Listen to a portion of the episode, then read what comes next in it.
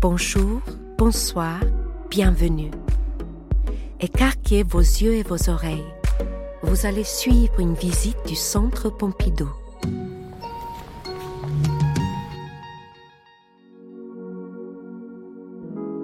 Imaginez, on est samedi, vous entrez au musée pour voir cette expo dont tout le monde parle, point de rencontre. Enfin, vous y êtes. Vous avancez dans la salle de l'expo, puis vous vous arrêtez devant une œuvre. Derrière vous, des gens s'exclament, pleins d'émotions. C'est vraiment magnifique. Quel chef-d'œuvre J'en ai les larmes aux yeux. Et vous, vous ne ressentez rien. Pourquoi parfois on a l'impression de rester de marbre face à des œuvres contemporaines? Est-ce qu'elles nous font ressentir moins d'émotions que l'art classique? Ou alors on n'a juste pas assez de références pour les comprendre? Pour essayer d'en savoir plus, je suis allée discuter avec Frédéric Paul. Il est commissaire de l'exposition Point de rencontre au Centre Pompidou. Elle met face à face des œuvres de stars du musée comme Paul Klee ou Marc Chagall avec des œuvres d'artistes contemporains. Ces jeunes artistes ont passé plusieurs semaines dans des entreprises pour s'imprégner des lieux et créer des œuvres autour du thème de l'émotion. Je m'appelle Frédéric Paul, je suis conservateur pour les collections contemporaines au Centre Pompidou. Euh, thématique est une thématique qui n'est pas aussi évidente qu'il n'y paraît. Euh, c'est une thématique qui peut paraître au grand public naturelle parce qu'elle est attachée traditionnellement à la réception de l'œuvre d'art. Une œuvre qui fonctionne, comme on vient de le dire, c'est une œuvre qui émeut, c'est une œuvre qui, voilà, qui vous transporte d'une manière ou d'une autre. Euh, la difficulté, c'est que on peut faire des œuvres à sensation, fait beaucoup de grosses productions destinées en effet à grands coups d'effets spéciaux ou de grands sentiments à euh, provoquer des, émotions, mais des émotions qui sont un peu chartées, qui sont un petit peu normées. Et évidemment, euh, les artistes sont un peu réticents à s'aligner sur ce type d'attente. Comment est-ce qu'on fait quand parfois on est face à une œuvre contemporaine on sait qu'il y a une idée, on sait qu'on veut nous transmettre une émotion, mais on n'arrive pas forcément à la saisir. Alors d'abord, je pense que c'est pas propre aux œuvres contemporaines. Je pense que même il est certainement plus difficile de saisir une œuvre du passé. Mais devant une œuvre du passé, surtout si c'est d'un lointain passé, il y a un constat d'ignorance naturelle qui détend un peu l'atmosphère. Et on déclare assez facilement forfait. Par contre, devant une œuvre contemporaine, on a un peu de peine à en effet se dire tiens, euh, cet artiste a peut-être le même âge que, moi, et je ne comprends rien à ce qu'il fait. Euh, il n'est pas interdit d'être insensible à une œuvre d'art. Quand une œuvre d'art ne vous touche pas, bon, c'est dommage pour l'artiste, c'est dommage pour euh, celui qui se trouve devant l'œuvre, mais on ne va pas en prison. Une des premières œuvres qu'on peut voir dans cette exposition, c'est Double portrait au verre de vin de Marc Chagall. Mhm. Et donc, euh, quand on voit ce tableau, je trouve que, euh, je vais le décrire un petit peu, il y a un couple qui est très souriant, très heureux. D'ailleurs, c'est l'homme qui est sur les épaules de la femme. Et puis, euh, il y en a celui qui est sur les épaules de sa femme tient un verre de vin, donc c'est très joyeux, très. on a l'impression qu'ils font la fête, que c'est oui, presque le nouvel an, quoi. C'est le mariage, c'est-à-dire que euh, les deux euh, amoureux, euh, les deux jeunes mariés, sont effectivement tout à fait euphoriques. Et cette euphorie, elle est traduite par une incroyable verticalité. le tableau est très, très, très, très long, très, très haut et très étroit. Et la bizarrerie, c'est que c'est la femme qui porte l'homme sur ses épaules la femme en robe de mariée qui porte donc euh, cet homme sur ses épaules et cet homme qui est Marc Chagall lui-même. Et c'est une œuvre qui est donc euh, qui date de 1917-1918 et qui est mise en vis-à-vis d'une autre œuvre beaucoup plus récente de 1971 d'un artiste américain qui s'appelle John DeAndrea qui a le même thème en fait, un couple à nouveau. Simplement, ce couple-là est un couple qui est sinistre, c'est un couple qui est animalement sinistre, disons. Et cette opposition me paraît intéressante. On ouvre l'exposition avec ce, face-à-face. Et cette opposition me paraissait assez intéressante parce que l'euphorie est communicative, mais ce sentiment de de, presque de gêne, d'effroi. Le couple de, Andrea est nu. Euh, cette espèce de désolation particulière, de, d'imperturbabilité des deux sujets l'un par rapport à l'autre, a quelque chose de quasi effrayant en fait. Et, j'aime à, penser que en fait des situations si proches peuvent provoquer des, euh, des impressions, des émotions aussi différentes. La scénographie joue beaucoup pour ressentir des émotions. Par exemple, pour nous faire réagir, le commissaire met côte à côte des œuvres très différentes, comme des œuvres abstraites et d'autres figuratives, ou bien des œuvres contemporaines et d'autres plus anciennes. Elles se répondent et résonnent entre elles. C'est aussi ça qui nous permet de donner du sens aux œuvres. Si on s'avance un petit peu dans l'exposition, donc c'est une association qui m'a un peu marqué, Lettre d'insulte de Bernard Requichot, euh, donc c'est une lettre, une lettre euh, probablement d'insulte, mais en fait c'est très difficile de distinguer ce qu'il y a écrit. Et ah ben, vous n'y arriverez pas. C'est une lettre en fausse écriture. Euh, des boucles. Bon, dans les tableaux qu'avait réalisé l'artiste peu de temps avant, cette cursivité, si je puis dire, ces boucles étaient, étaient quand même très emblématiques de son, de, de, son style en quelque sorte. Donc cette lettre d'insulte, vous le disiez, bah, à un moment, en fait, ça m'a un peu rappelé ces moments où on peut être bah, justement un peu énervé, en colère, et que notre écriture, elle prend des, elle se déforme, elle prend des, des formes plus violentes. Et justement, je trouvais ça intéressant de se dire, bah là, je peux pas forcément comprendre qui est écrit, mais j'arrive à ressentir ce, stress, cette frustration qu'on peut avoir quand on essaye de d'exprimer sa colère. Mhm. Alors cette lettre de, de Rekicho, que je tenais vraiment à, montrer.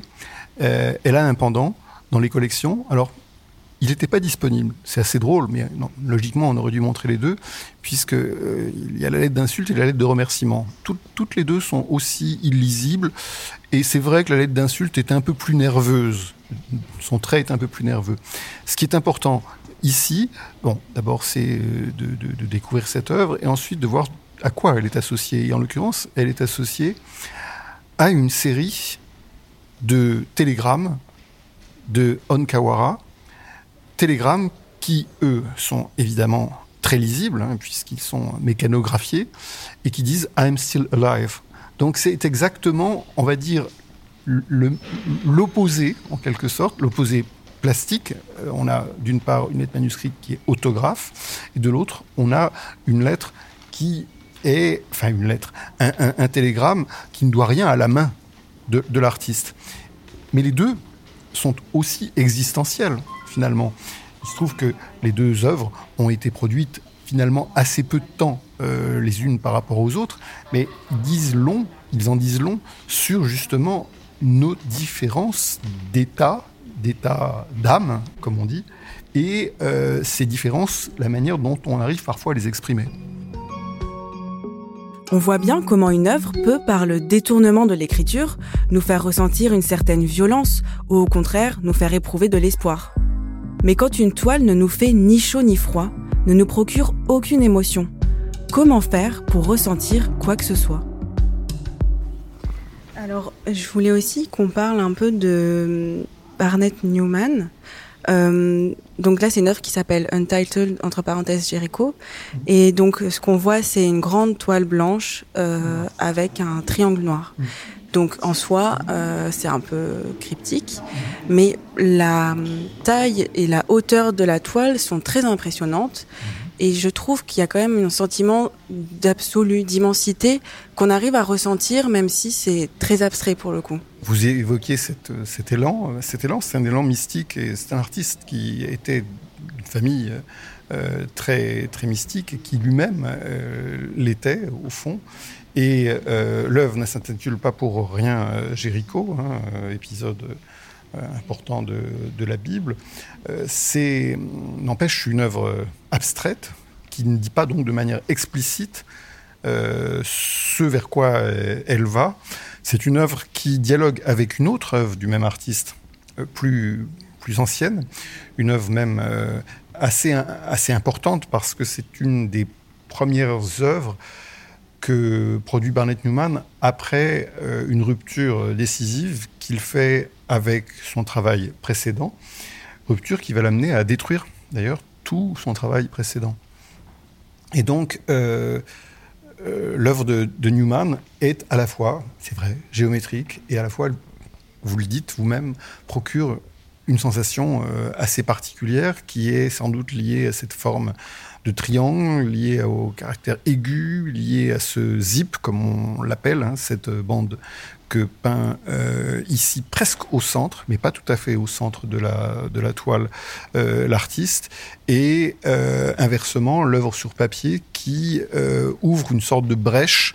Autant le triangle semble monter, autant la branche nous fait descendre dans les profondeurs. C'est voilà, c'est assez savant ce que je suis en train de dire, mais et, et il n'est pas capital pour le public peut-être de savoir ça, euh, l'histoire de l'art, elle est, elle est extrêmement importante, mais une histoire intuitive est vraiment très nécessaire aussi. L'art conceptuel, c'est quelque chose qui paraît euh, purement mental, mais tellement purement mental que ne laissant a priori aucune part aux émotions. Et je le montre à travers d'autres associations qui sont euh, assez antinomiques euh, a priori, euh, qui est celle euh, de Rouault, Georges Rouault, sorte d'artiste expressionniste français quand même, et d'une pièce qui est autographe, en ce sens qu'elle est signée de la main de l'artiste, mais qui consiste uniquement en une ligne de texte dactylographié. Et la pièce de Rouault est une pièce qui est assez particulière. Euh, c'est une œuvre qui est inachevée, réputée telle. C'est une œuvre d'ailleurs qui est pas facilement identifiable à un rouleau, autant, autant le dire assez franchement. Par contre, c'est une œuvre qui est assez franchement expressionniste dans son exécution. Et c'est une œuvre qui, euh, dont la date est incertaine et elle est inachevée. Quelque part, c'est une œuvre qui se poursuit. Rouault s'est aussi rendu célèbre par euh, euh, un geste euh, tout à fait spectaculaire qu'il a, commis sur la fin de sa vie, lorsqu'à l'issue d'un, procès très long qu'il a opposé aux ayants droit d'un de ses premiers marchands, à la restitution de ses œuvres, dont il était, ne voulait absolument pas céder donc indûment à euh, ses héritiers, eh bien, à la restitution de ses œuvres, Rouault commet cet acte incroyable qui est de détruire les œuvres qui lui ont été restituées. Et c'est quelque chose, je trouve, d'assez formidable. Et on peut dire d'une certaine façon que c'est un acte conceptuel. C'est un, geste extraordinairement fort euh, qui a été filmé, qui a été constaté devant huissier. Bref, euh, tous les ingrédients d'une démarche à caractère conceptuel, et il n'agissait pas comme tel, évidemment, en faisant ça, étaient déjà réunis. Connaître l'histoire, la démarche, la biographie de l'artiste, ce sont autant de clés qui peuvent nous permettre de saisir le message qu'il ou elle essaye de transmettre. Par exemple, là, l'œuvre de Rouault est d'autant plus forte lorsque l'on sait qu'il a détruit la majorité de ses toiles lui-même. Mais si on arrive au musée sans rien connaître de l'artiste, serons-nous sensibles à son travail? Il y a un ingrédient qui est quand même euh, indispensable lorsqu'on visite une exposition, c'est la curiosité. En général, c'est ça qui nous décide à aller voir l'exposition. Et après, c'est l'attention. Quand on, se déplace dans une exposition, on peut ne rien voir du tout. On peut euh, visiter euh, très vite et on peut prendre beaucoup de temps je ne dirais pas que ceux qui prennent trois heures pour voir une exposition sont de meilleurs sujets, forment un meilleur public que ceux qui voient les expositions en 20 minutes. Ceux qui les voient en 20 minutes peuvent revenir. Ceux qui les ont regardés pendant trois heures, il est moins sûr qu'ils qu'ils reviennent. Peut-être ont-ils épuisé l'exposition. Dans ce cas-là, l'exposition n'était pas assez convaincante. Donc euh, la faute en revient au commissaire, mais à culpa. Euh, je pense que ce, qui, que je viens d'expliquer à travers le, cette, cette, histoire extraordinaire, ce, ce constat d'huissier, euh, c'est une chose qui m'amène, moi, à prendre des décisions. Lorsque l'exposition est à l'état de projet, euh, de multiples ouvertures sont possibles.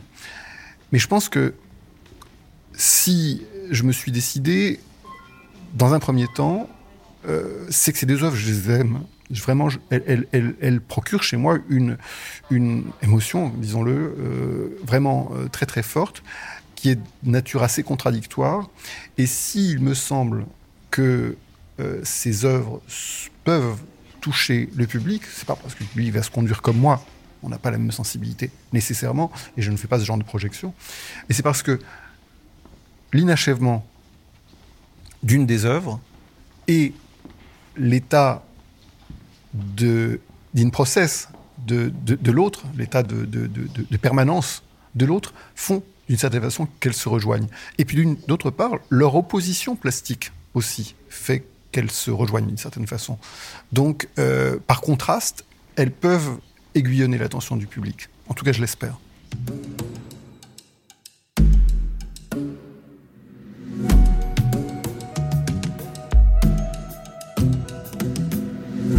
À l'heure, vous parliez d'histoire intuitive. Je trouve que c'est intéressant aussi de se dire que parfois on n'a pas toutes les références, on n'a pas la biographie de l'artiste en tête, mais hum, ça nous arrive de, réussir à avoir une intuition de, de ce dont il voulait parler ou de ce qu'il a vécu.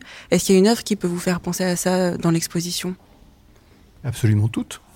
Toutes. Si les œuvres manquent à ce programme, eh bien, euh, c'est d'ailleurs euh, certainement pas les œuvres parce qu'elles sont toutes d'un niveau absolument extraordinaire, mais c'est moi qui manque de sensibilité. Mais je pense que toutes les œuvres euh, qui euh, sont d'un grand, grand niveau de qualité euh, vous transportent, sont faites pour vous transporter, pour vous, pour Alors évidemment, la sensibilité de chacun nous, nous, nous mène vers des, des, genres différents, on va dire des goûts et des couleurs très différents. Mais euh, une œuvre, elle est, elle est en effet, pour le coup, euh, destinée à, euh, à procurer de l'émotion d'une manière ou d'une autre. L'artiste ne doit pas euh, se fixer ce but, mais son œuvre elle, doit immanquablement euh, l'atteindre. On n'est pas obligé d'avoir un master en histoire de l'art pour ressentir des choses. C'est comme quand vous allez voir un film de Tarantino. Il y a 300 références à la minute, à d'obscurs westerns des années 70 que vous n'avez probablement jamais vus. Mais est-ce que ça vous empêche d'être à fond avec Yuma Thurman pendant une saga de 4h30 Pas vraiment. Donc, la prochaine fois que vous irez au musée, Écoutez vos émotions. Ceci était un podcast du Centre Pompidou. Vous pouvez retrouver tous nos podcasts sur le site internet du Centre Pompidou, ses plateformes d'écoute et ses réseaux sociaux. À bientôt!